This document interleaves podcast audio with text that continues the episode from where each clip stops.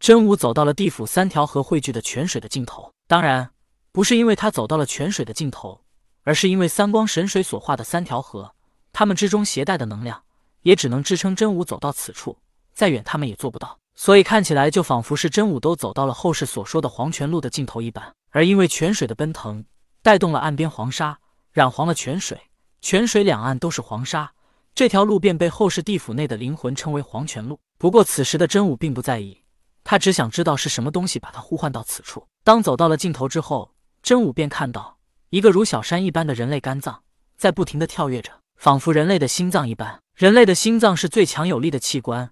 能将人类身体里的血液送往人类的全身。真武活了这么久，对于这些早就心知肚明。他活了这么多年，甚至见过人被砍下脑袋之后，心脏还依然供血，没了脑袋还能将血液冲上高空一米多高。但是真武不明白，此乃是这一个人类肝脏为何能这么巨大，更甚至还如心脏一般跳动着，仿佛它是一个活物。活物！真武一愣，他瞬间明白了，肯定是这个如小山一般的人类肝脏在呼唤他，也即是说。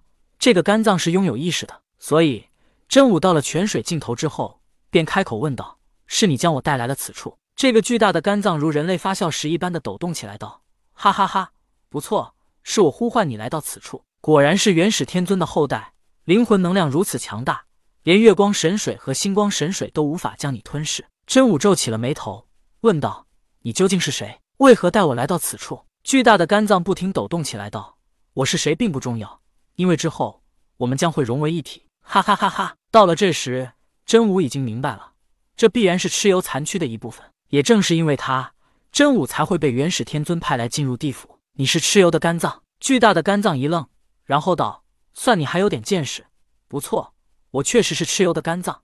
但如今我已经不是他，我就是我，我要做独一无二的人。”原来，蚩尤的肝脏同三光神水一样，拥有生生不息的能力。正是靠着他的能力。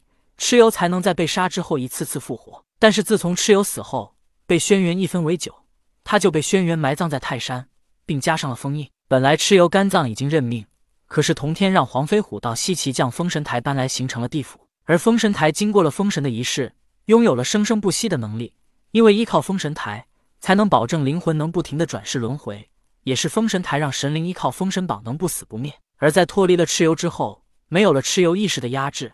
生生不息的肝脏一点点拥有了意识。本来肝脏以为自己的生活便是就这么被永远的封印在泰山，因为封神台是有利用于灵魂的，对他这样实体存在的肝脏没什么实质的帮助，最多便是他利用地府能提升修为，但远远达不到获得自由的地步。可是当年地府两个圣人的大战，当然这便是元始天尊与同天的大战，导致封印松动了一些。当然，封印松动，肝脏也绝无可能获得自由。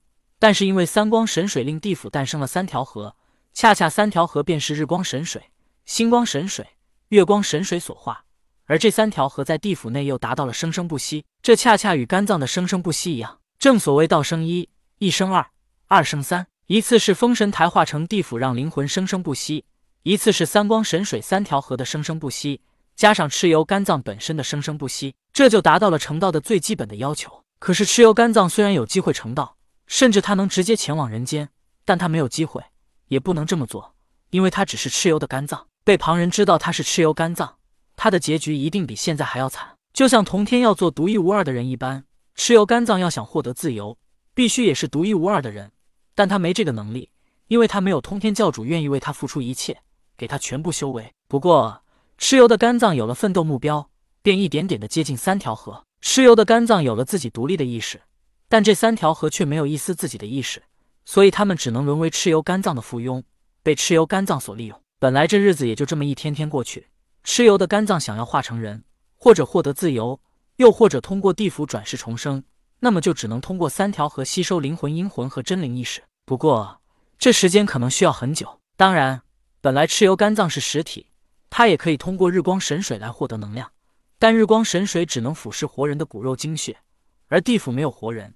所以他只能通过月光神水和星光神水。直到这一次，蚩尤的肝脏通过三条河，感觉到了元始天尊的儿子真武的灵魂来到了地府，他便不能再忍下去了。以往时候，蚩尤肝脏根本不可能知道真武是元始天尊的儿子，可是因为三光神水以前便是元始天尊的法宝，这就让他能感觉到真武的与众不同。只要蚩尤肝脏吞噬了真武，他就是元始天尊的儿子，他就能就借体化形，成为独一无二的人。当然，因为地府是灵魂的缘故，蚩尤肝脏也就是意识和真武融合一体。不过，如果真的能吞吃真武的灵魂，纵然抛却现在蚩尤肝脏的身体，他也愿意。到时候，纵然元始天尊知道他吞吃了真武的灵魂，他也不敢杀他，因为他就是真武，杀了他就是杀了真武。就好像同天不敢杀六耳猕猴一样，因为他们都是灵魂融为了一体。在此种情况下，所以这就导致本来平平无奇的日光神水也翻腾咆哮起来。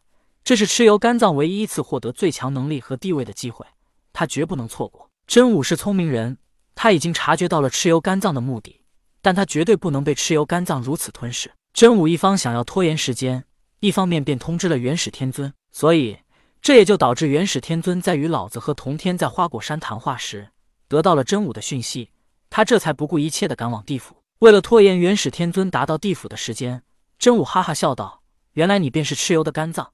说句实话，你真是令我佩服。我活了这么久，从来没见一个像你这般的人类肝脏能拥有意识。”蚩尤的肝脏被真武夸奖，忍不住又抖动起来，哈哈大笑道：“你确实应该佩服我，因为以后我就是你，你就是我。佩服我，就是佩服你自己。”可是，在这一时间，蚩尤的肝脏突然发出怒吼道：“好你个真武！”你是不是灵宝天尊的私生子？此时的蚩尤肝脏刚刚开始发动吞噬之力，他居然察觉到一直都不为所动的云霄，却对他充满敌意的朝着这里赶来。